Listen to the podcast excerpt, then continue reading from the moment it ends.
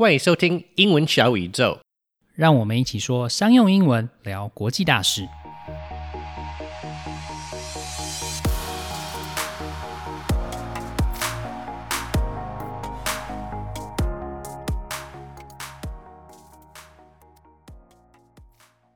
Food and beverage businesses are some of the most affected during the recent level 3 restrictions because most of their revenue comes from dine in. But of course, the government has banned all on site dining since mid May, and cash flow is imperative to all businesses, but especially to the F&B industry. To operate normally, they need to be able to pay the suppliers, staff, rent, utilities, and on and on. Yeah, and some restaurants are now turning to food delivery apps to at least maintain their cash flow. But I guess a certain percentage of the price of the order goes to the apps, right? Yes, and it's a very high percentage. The food delivery apps take an over 30% cut from every order. Wow. Then I guess you can't really blame the restaurants for raising prices on those apps. Yeah, 30 plus percent is a lot, and it seriously hurts the profit margin of smaller restaurants. Big chains like McDonald's and KFC can make it up in volume, but a local restaurant will have a much tougher time getting by. Have you ordered food delivery recently, Nanquin? Yes, a lot more after the outbreak. Super convenient, and the price is the only issue. Well, it is a trade off between convenience and money. And I also find that sometimes I just want to enjoy something I can't easily make at home, like sushi. I guess you're right. There are always several times in a week I'm too lazy to cook or go out. yeah, I totally know that feeling. Well, as a way around the two major delivery apps, many restaurants have decided to either build their own online storefront or they use one of the plug and play storefronts from companies like Oddle. Both are great ways for restaurants to avoid paying the huge fees from the delivery apps. But unfortunately for the users, it's not quite as convenient, especially the checkout process. That's definitely true. But despite that, I still try to avoid the apps when I can. For instance, my favorite pizza place in Taipei, Little New York, uses Oddle, and I've used it ever since my friend, the owner Neil, asked me to use it instead of Uber or Food Panda. Apparently, the difference to him is huge. 现在有很多餐厅会和外送平台合作来增加销量。那这些平台虽然是很方便，但是羊毛出在羊身上，大家应该都有发现呢。除了要收呃这些外送费之外呢，那这些餐点的价格其实也比在店里面还要再贵。那大家可以听听看今天的访谈，来思考一下为什么这些餐厅必须要提高价格。今天邀请到的是 Ed Gonzalez，他是在天母的一家墨西哥餐厅 Edis Cantina 的老板。他们和很多餐厅一样，在这次的疫情里面受创非常严重。Ed 要来告诉我们，餐饮业在这次疫情碰到了哪些困难，还有他们如何利用自己建立的线上平台和额外的服务，来让伤害减到最低。在这次的访谈里面，at 用的俚语还蛮多的，而且语速是比较快。那建议大家可以搭配我们的中英对照逐字稿来听，会有最好的效果。另外推荐大家一个可以使用的工具，叫做 Descript，D E S C R I P T。这个工具可以一边听访谈的内容，一边看英文的逐字稿，还可以放慢速度，是一个还蛮方便的工具。但是呢，目前还没有办法加上中文的翻译，所以需要中文的话，还是要麻烦大家去下载。中英对照的逐字稿，那 Descript 和中英对照逐字稿的连接都可以在我们的节目简介里面找到。那我们也会尽快在 Facebook 还有 Instagram 上面放上 Descript 的使用教学。好，那现在一起来听听今天的访谈。Today we're talking to Ed Gonzalez about the restaurant business during COVID. Ed is a Mexican born in Canada who got his start in the restaurant business in 2007 when he began selling fresh and authentic Mexican food from a night market stand in Danshui with his wife Jo. In 2010, Eddy's Cantina first opened its doors in Tianmu, and the business has since expanded to a second location, also in Tianmu. Over the past nearly decade and a half, Eddie and Jo, with their dedicated staff, had fed tens of thousands of happy customers looking to get a taste of Mexico here in Taiwan. Hi, Ed. Hey, how you doing, man? Thanks for having me on the show. Doing good. So, one of Eddy's Cantina's big draws is that it's a great place for friends and families to hang out and enjoy a meal and sometimes even a UFC fight or some other sporting event. So, how has the ban on indoor dining affected business? So, as of yesterday, uh, the the dine-in was dead for about a month exactly. I think it was four weeks, and it's been very yeah. uh, it's been difficult for us Uh, so last year, let me step back a little bit. Last year, when COVID actually uh, exploded all over the world, uh, I hired my uh, a developer. I have this developer guy from India who's fantastic, and I, I hired him to Mhm. build an online ordering system for us. Right. So he built it last year. Uh, it cost it cost a little bit, but it's beautiful. I love it. Yeah, And It looks nice. the idea was the oh thanks man the idea was for for him to build it from scratch he was asking me do you want to use wordpress do you want to use whatever i Mhm. said give me a quote on if you build it from scratch and make it easily duplicatable because Right. i don't think i'm going to be the only one that needs it and he's like okay so it took a little while it cost a little bit of money but it was done it was about 95% done and so nothing really happened last year. Actually, last year we probably had our best year ever. So we thought, okay, we thought we dodged the bullet. And I thought, okay, after all of this, I'll finish the last 5% uh, this summer when things kind of slow down. Mhm. And then all of a sudden, you know, COVID came and bang, bang, bang. And, and, and all of a sudden, dining is over. So I, I messaged my guy, I said, remember that thing we worked on last year? You know, how many days do you do you need to get it done? Like we connected it to uh NewebPay, like a local a local payment gateway yep, company. mhm, It was mhm. all done. He just really needed to finish the last five percent. So I said, okay, how long? He said three days. I said, perfect. And like literally the fourth day was the day that the government said dine in is over. We're gonna Mhm. keep level three and dine in is over. So he says, okay, it's done. So I said, all right, it's done. Perfect. Uh, the night before, a friend of mine was going to order, and I said, do me a favor, use this link, order from this. It worked. And then Monday, I said, okay, we're going live. My wife said, hey, we need to test it. I said, trial by fire. we're going to do it now. If we piss people off, we'll just give them freebies. Let's go. So that's kind of how I do things. And, and yeah, so far, so good. I, I think I used it on like the fourth day because I remember seeing on your Facebook. Okay. I made a I made a note to myself. I'm like, order Eddy's, and okay. Appreciate that. Yeah. and then and then uh and then I remember I just uh so I remember like seeing on the social media somebody Okay. said oh there was a there was some mess up in my order so I just kind of like also just uh I think it must have been Joe who responded to me I said hey just so you know I put my order in she was really responsive Yeah. sent me two messages like all right yeah, uh, yeah I got your order I'll let you know when it's about to come out done food was hot food was delicious it was fantastic. Awesome. Awesome. Where, where are you located, if you don't mind me asking? I am in Datong, so I'm just on Okay, the other okay. side of I'm I'm just past like the uh the Grand Hotel, just a Okay, little bit past beautiful. on that bridge. So I'm a little bit far from you. So, but yeah. Yeah. the delivery was it's still good. yeah, and good, good. and and I think it was actually one of your people who actually did the delivery because it didn't look like a Probably, it didn't look it didn't look like a Lalamove person. Actually, it was really so, funny. so so my idea was to get Lalamove, right? Yeah. And and then in this area, we figured, okay, we'll use Lalamove. And we actually bought these uh la- again last year, these little like sort of Lalamove style backpacks and stuff for Yeah. food. And they just sat for like a year. And there was so many orders at the beginning. I was just like, give it to me. I'm driving it. So people were just like, well, I said, yeah, I'm going to drive it. And then I have a couple of my staff that are like, hey, let's do it. I'll drive it too. So Yeah. we're driving. so, so most of the ones in this area will drive. And if it's a little too far, like the other day we delivered to, uh, to Xindian. And I said, okay, wow. wow, that is that's far. I'm, I'm going to get lost for sure. So, you know, let's do the delivery. So yeah, it worked out pretty good, man. So far, so good. That's helped us a lot because most Mhm. people, I don't know if most people know, and I, and I don't want to be the guy who's crying from the hills, but Uber Eats and, and, and those platforms, they take a really, really huge percentage. So 30%, to have- right? Yeah, 30 to 35, 30 if you're lucky, Whoa. 35. So, so recently, starting this February, it's, it's 35 for Uber Eats. And starting this February, the government cracked down on them and they're like, you got to give the fapiao, right? So Right. Uber's telling us you got to give the fapiao. So we thought, okay, Uber's going to, you know, that's still going to be included in the 35. And it was like, no, it's not. So basically Uber's 40. Yeah. Right. So it's, it's, it's crazy. Yeah. that's messed up.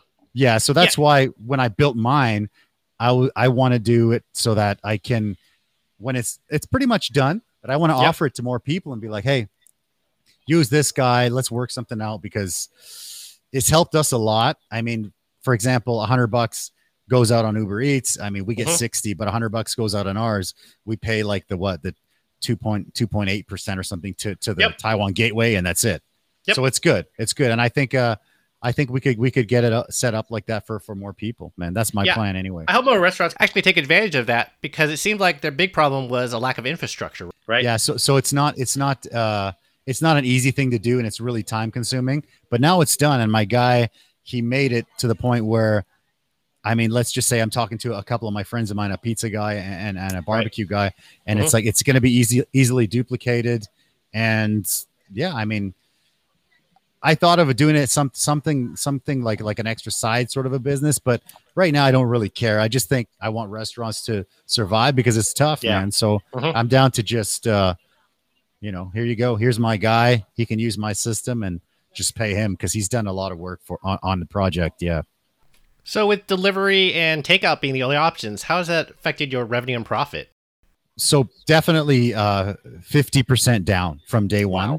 Oh, which is which is huge and that's including including like the online thing because uh we're we were i would say 70 80% dine in at the beginning we did have some to go but for me at the time uh switching fully to to go we knew it would be rough. So the online system helped us quite a bit but we're still down like from day one about 50% weekends are tougher because weekends the income is a bit higher but Yeah. on a weekend it's it's it's like it's way higher usually Yeah. because people come in they're getting margaritas and beers and Yeah. do local craft beer you know beers and wing combos and, and we got local craft on tap and people come in they, they fill growlers and stuff the growlers has been working still Good. but uh yeah so so the alcohol sales are not quite zero but uh nearly low. zero. Yeah. yeah because because the online platforms don't deliver alcohol uh, and we we can't put it on ours because once we did that it got rejected with by the pi- payment gateway I, I think I think it's Yeah. illegal, right? So people are allowed illegal, to come. yeah. People are allowed to come in and pick up the booze, yeah but they're yeah, not exactly. and take and take it away.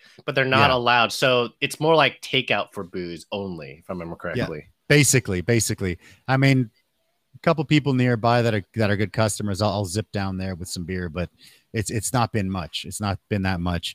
So when you take that out of the equation it's it's a big it's a big dent. Yeah. and uh to be honest uh 50% when i tell most of the restaurant people that i know they're like wow that's fantastic. We're like 70 80% so that's that's why i really wanted to get this online thing done and just be like if everyone had their own system and i mean for me we got we got a scooter. We got people students with scooters. Yeah. you know i'd rather give them a little bit of a bonus and they can take it down the block and or i'll just do it myself. So Yeah, take it it's down better than in, Datong, just like uh, just like I for said. sure. Yeah. that's what happens uh, de- delivering to datong right? So that so it's pretty cool. I, i'm pretty sure i know which guy delivered it. I got uh, a couple of young indonesian guys working for me and Mhm, these guys are mhm. killer man. This guy's a killer man. So i'm pretty sure it was him. Yeah, and yeah it's, it, to be honest it's been fantastic with with with that. And unfor- uh, uh, unfortunately sorry in taiwan they're doing very well and i think they've i think they've got it under control looks like under- it. under 100 goodness. cases for two days in a row so i think the combination with that and then the vaccination slowly Mhm. rolling out i think uh maybe july it'll be will be i'm not saying it's back to normal but i'm saying maybe mid-july we'll be able to do a little bit better i hope so man Yeah, and you uh your location has a patio area, so I'm pretty sure like outdoor dining will open Outdoor, before everything else, right? Yeah. So out, outdoor for sure. Uh, hold on, we gotta check this out. Bam, do you know Yeah. these guys, the Taiwan Observers? Oh yeah, what's up? You know these guys. What's up? Shout out to Taiwan Observer. We love you guys, man. We got to get you guys back on the show. We will all do. So we're coming on, uh, coming up on on episode 100, and I want to do something special for that. I haven't really worked it out yet because COVID kind of like made a big mess. But I'd like to do like a like a like a little party or something. I don't know. We'll see. We'll Yeah. see. We'll we'll get some get all the past guests on, and we'll do something fun, man. But yeah, Uh-huh. bro. So so I think I think yeah. I mean, like I said, we've we've been working hard from day one. Like I've been delivering to like Neihu and Beitou Yeah. and all over the place in the rain. I mean, what was it the I've other day? it. It's crazy, man. The other day we had uh, a family in Neihu, I believe, Mhm. past Dazhi, Neihu. They ordered a bunch of tamales and and so we're like, no problem. They're like, can we get them at five thirty? We're like, sure, no problem. And the Lalamove, it was raining. Lalamove was was just like, hey, there's no drivers. Right. So everybody's kind of like panicking. And I come out of the kitchen, I'm like, what's going on? They're like, yeah, these tamales are supposed to be in Neihu like 10 minutes ago. And I said, all right, load it up. I'm going. So I went out and I delivered, and it was it was quite a quite a trek out there, but you know, people were happy to get their food, and and and it's good. I mean, we try to take an extra step out there. You know, that that's just what you have to do. I think try to take that extra step, especially at these times. Yeah. You know, you have a. I think you have the right attitude for a small business boss, which which is what I have. Which is that if you Yeah. don't, if you can't do stuff that you ask your employees to do, you probably don't have much business being a boss. That's my personal opinion. you got to lead, right? You got to lead by example. I mean, for me, I didn't ask anybody to deliver. I was deal- doing all the deliveries myself.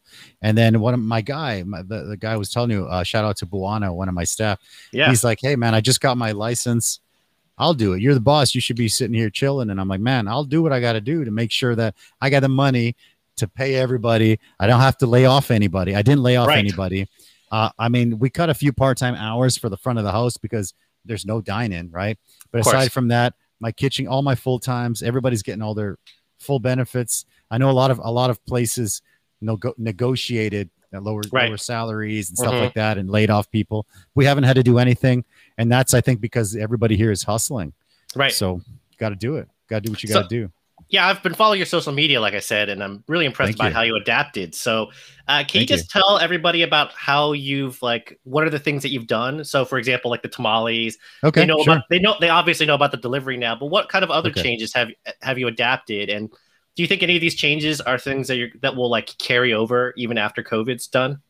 So first of all, yes, the online ordering system for sure. That's going to be running hopefully forever. Uh, that's Right. going to be an extra additional income. Hopefully, when things go back to normal, uh, that that's helped us tremendously. I think. Um, so it was last week, last week or so. It just started to really slow down, and this month started to look a little bit slow, even with online orders. Mhm. Even the Uber Eats, Uber Eats started to slow down, and I thought, okay, what are we going to do? We got these people, we got all this staff, we got to pay them, and and everybody wants tamales, man. People started messaging Yeah. me like, hey, when are you Mhm. going to make tamales? Because you haven't made them in like two, three years, and and I said because there's so much work, They are. and you need an army to wrap Yes. it, or like or a Mexican grandma, which Ah, we don't yeah. have here. So you need one or the other, and like even the Mexican grandma, man, it's like a week. It's a week to make yes, a hundred yes, you know so shout out to all the mexican grandmas that are like slanging tamales in the states and in mexico because if you're doing tamales on a daily basis my lord that's a lot of work yeah, it is a ton. it's yeah. crazy to do it right i mean we're grinding corn we're doing like the broth for the dough like it's it's everything we're doing every step so we did so i thought okay i'm gonna put the post out there i'm gonna Yeah. see if anybody wants them you know Oh and yeah, and tamales are the best uh, quarantine food because you just got to free you throw them in the freezer and Yep. they're like zongzi. I love zongzi. They're like zongzi, yeah, right? So yeah, you just grab them out there like "Ah, I don't want to go outside. Just throw them in the steamer and you're good. So I put it out there and I got so much so many responses and I thought, geez, this is this is actually overwhelming. I figured a hundred max Right. sell. So I I would do sixes and tens, right? Uh, sorry, six and twelve. Yep. And I I put and and it's not cheap. Like I didn't want I couldn't sell them too cheap because it's so much work. It's three days It's work, so much even work, with an yeah. even with an army, three Yeah. days to get them into the steamer, right? So I was like, okay, we got to pay these guys. Okay, so yeah, we sold them at a price. I said, let's put this out there, and we'll see what happens. And then the online thing just kept blowing up for pre-orders of tamales, and then I was just going through all of like people were hitting me up on my messenger, on my Mhm. line, on Mhm. on on on my on my Facebook from uh, for the Eddie Live, the Facebook for the Eddy's Cantina, like everything. It was just WhatsApp, like so. It was just they were all blowing up Yeah. Instagram, and I thought, okay, so I started to count them out, and from then till now, it's been almost 500 tamales, dude. Oh man, that's it's great. so much great. It's great. It's great because the week had been really slow, and then those are those are really like they're helping us out now, and things have. We're, we're I'd say we're on the last couple days of tamales. I need to make an announcement, Mhm. but uh, we're yeah we're gonna finish those soon. That's helped us a lot. I would say also we have a lot of sort of beer drinkers that live in the area, Yep. and we sell growlers. yes. So we've done a lot. We've done a lot of growlers, and some people they have kids and stuff. They don't really want to go out. So I would swing by, wow. grab the Yeah. growlers, fill up the growlers, and drop them off. You know, and people were just like, "It's they love that." And, and Yeah. another thing would be like, they- they're thinking, "Okay, he's coming back with beer. Let's just order dinner." So they would order dinner. and you're like, yes, okay, perfect. So, so you have to really go. I think you have to go the extra mile. I mean, I know a lot of places that, first of all, they just closed. They're Yeah. like yeah, yeah. Government said what was it, May 28th or something like that, or, or May 15th, the first time. But yeah, we'll be back in two weeks. It's everybody closed, and I said, wow, you guys. I don't know if you've seen the rest of the world, but there's no way it's going to be two weeks. No. So I mean, even No. with us, where it's like two months, that's already fantastic. Like for them to get it under a hundred, yeah. that's already incredible. Nowhere It else is. in the world can do that. I think. Yeah, Yeah, you gotta love living in Taiwan because best- we do. We we we we're grinders, right? And Yeah, you're I, love it. I love it. and you're a grinder. I think that's really important. Gotta do it. right? Got to right. grind it out. So, so yeah, we've been driving driving food around. We've been, uh, you know, doing everything we had to do, and luckily, uh, the podcast, like I said way back at the beginning, uh, it turned our Wednesday into a really busy day, and people come in and they want to try spicy wings. And we've got all these levels, and it pushed me to make a bunch more hot sauces, and then we bottle and sell hot sauces, and they're up on the online uh, ordering thing, and people would be like, "Oh, you know what? Oh, this guy sell. Oh, I'll buy a six pack of tortillas too. Oh, I'll buy a, a bottle of this hot sauce I saw on the show. Blah blah blah." So little things kind of add up. I think you uh, sort of incrementally need to keep adding things. Yep. And you need to build a community and really, really over uh, what is it? Uh, just yeah, over. What is it now? I'm I'm losing it. Over deliver. Over deliver. o- Sorry. Over deliver. Yeah. under yes. promise. Under promise. Over deliver. Right. I think I, Right. I. That's I, I. I keep, yeah, under promise, over deliver, and you, you have to because, I mean, we're not the only place selling Mexican. We're not the only No. place selling food, but we're doing the Mexican and we're doing hot sauces and we're doing wings and we're doing podcasts and we're grinding our own corn and we're delivering and we're picking up your growlers, filling them up and dropping them off again. Like we have new customers that would message me and they're like, you know, Buhaisa, um, our growlers are not uh, Eddy's Cantina growlers; they're Jiangmen growlers. I'm like, I don't care. I'll come by and grab them. Sure. So I'd fill up Jiangmen growlers, and and and they're just like, wow, this is great, fantastic. and you make a So, really yeah. good point, which is that sometimes the difference is that value add, which is service. I agree. I agree. I mean, for me, when I when I go to a place, uh, first of all, right now I usually go to the places, especially now, where if I'm going to spend my money, I know the owner. I know this guy's a great person, great Yeah. place, great service. Uh, I won't really go to a random place right now, but yeah, I feel Yeah. service is important. You got to have the the food, the drink, the service. That's like the trifecta for me, anyways. So it's worked for us. It's it's a long road. It's been a long road to get here, but it has definitely worked for us, man. For sure. So I recently talked to somebody about government assistance programs. So have you Mhm. guys app- applied for any, and how have they been for you? How's the experience been for you? So uh, I have a, a, a Taiwanese accountant who's a Mhm. really good friend of mine. He's he's he's in on all the news, and uh, we actually so May the first week I believe was a, a week that was there was no no COVID or whatever. Right. Uh, that week was like probably the best week we ever had. So that put us over. I think you have to be Mhm. around fifty percent or below. 50%, 50% or that- below. Yeah. Yeah, that's right. So so we fought so that that week put us over and also we fought really hard to still be making income. Yeah. So we we're actually first of all uh the fuzeren of the of this restaurant is me Yep. Uh, my wife is Taiwanese and we're married. And I mean everything here, nothing's in my name. So I'm like, I gotta have something because I've been here for like 20 years. so we got that. That's in my name. But now Okay. because I'm I'm a waiguoren here, uh, I uh, I don't I don't qualify for that stuff. So mm, I heard so, about yeah. that.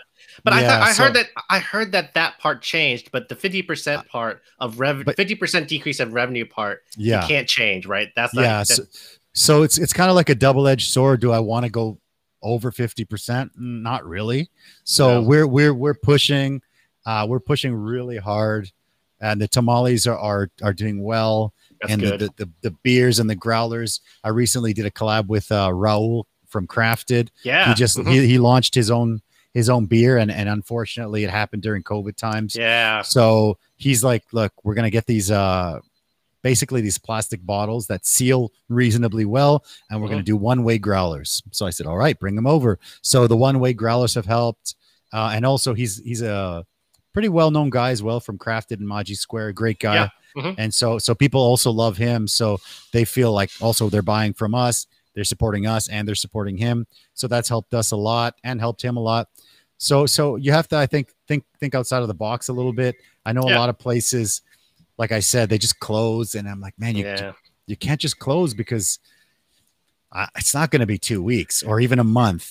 You got to and grind I'm it out. and I'm and I'm positive, man. It's not going to be a month. You know, I'm No. super positive guy, but it's not gonna it's not gonna be a month, man. So uh, it's looking like maybe July it might ease up a tiny bit, which is Yeah. great because if we can if we can get it back down to like under 50 a day, under 25 a day, which it looks like it, it, it might be able to get like that in the next week or two.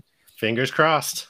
Fingers crossed. I mean, the one thing was uh dragon boat. A lot of people traveled Uh, still. yeah, yeah. So so so our sort of uh safety marker for that would be I think this Friday. So if Yeah. nothing happens before this Friday, I think we're good. And then and then we're we're we're back good and we'll be everyone will be vaccinated by maybe September, October. But these couple months would be key. If we Yep. could still kind of like partially open, Mhm. that'd be great. That would be great for us because it is definitely tough. You see, even with the 50%, that's not really enough for surviving.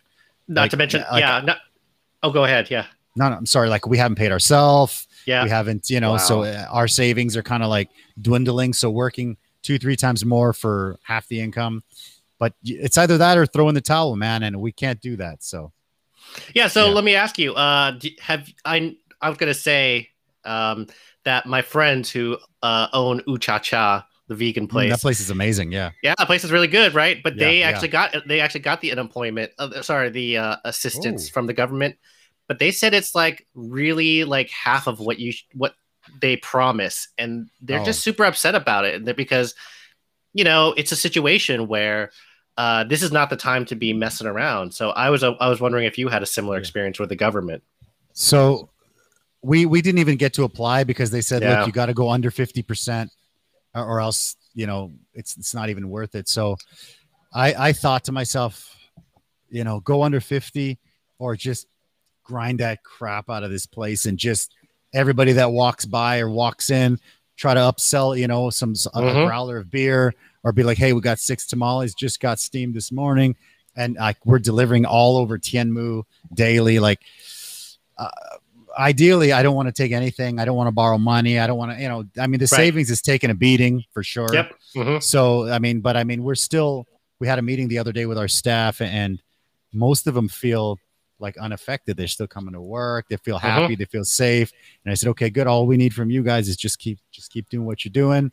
I will make sure there's customers. It's not your job. It's my job to make sure that you're busy. So we're pulling out all the stops. I mean, I'm stuffing those tamale videos in everybody's faces, you know, and it's get- just it's I crazy. hung- yeah I get hungry watching them.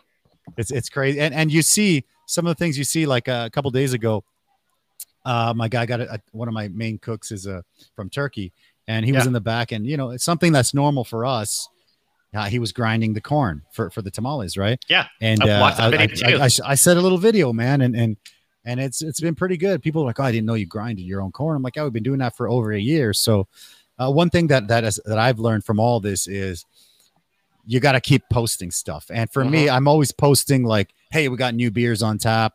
Uh, hey, th- this is my new podcast. Hey, you know, check, subscribe to the channel." But I, because I've been doing it for so long, it's been almost 15 years. I, I stopped. There was not that many food posts when I was going through there, and I thought, wait a minute, that doesn't make sense. So I said, we need to put more food.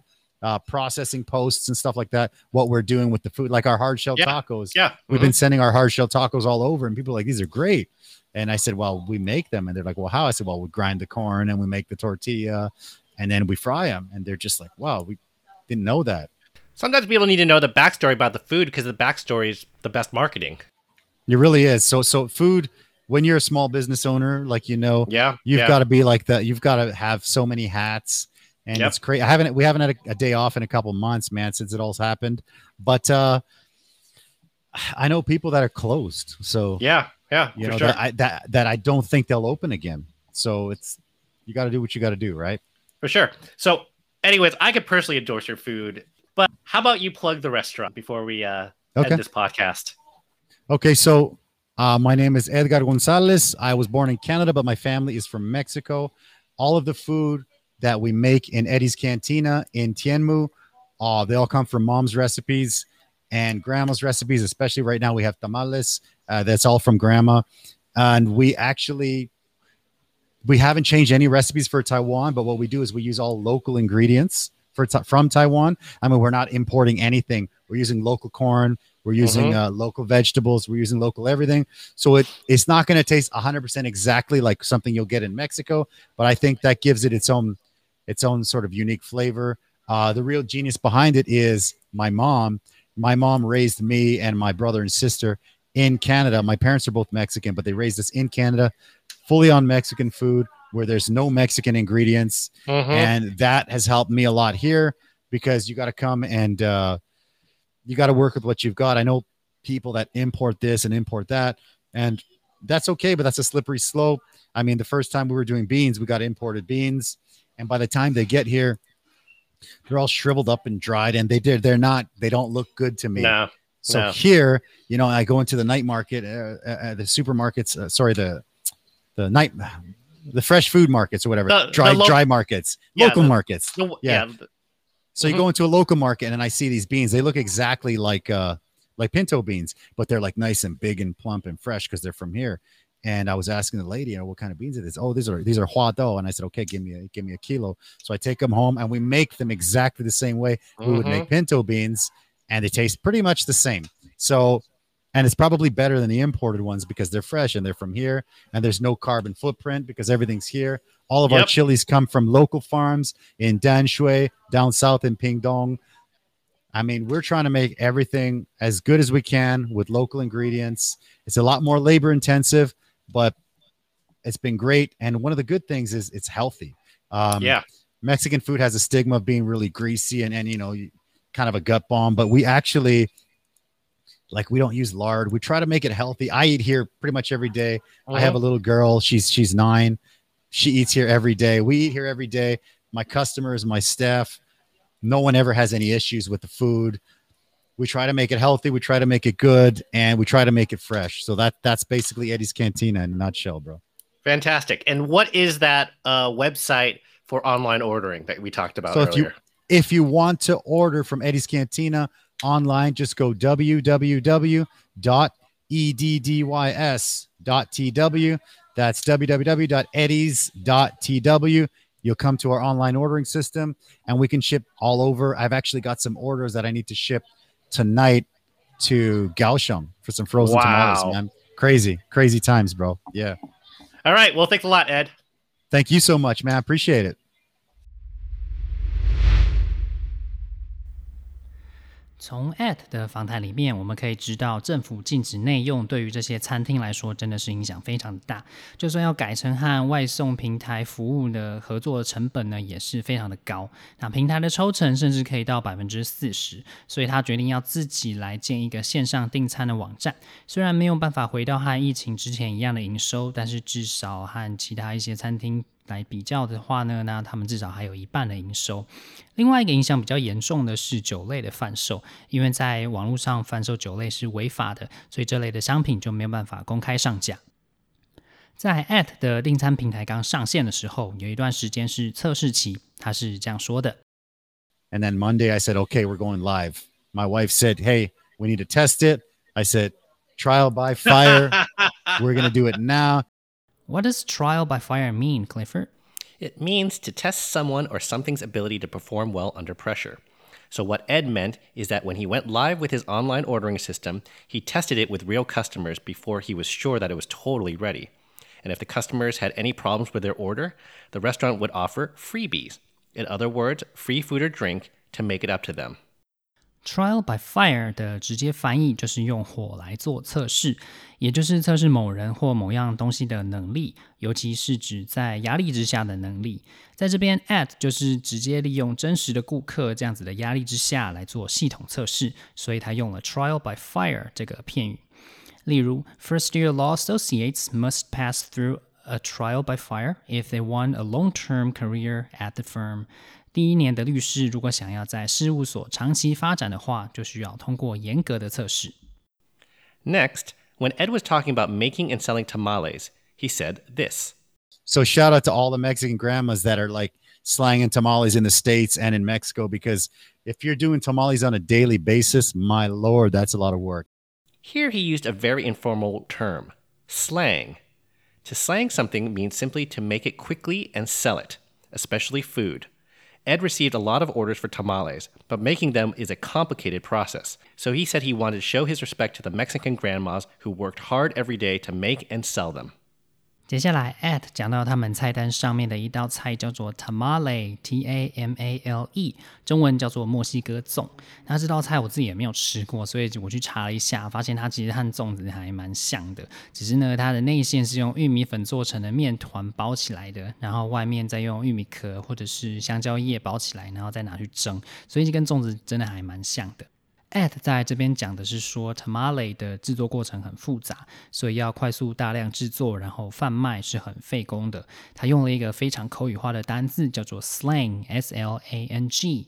slang 常见的意思，相信大家都知道是俚语的意思，但是口语上另外一个意思呢是快速的制作，然后贩售某样东西。那通常指的是食物，所以他是说，slinging tamales is a lot of work. You need a team to do so.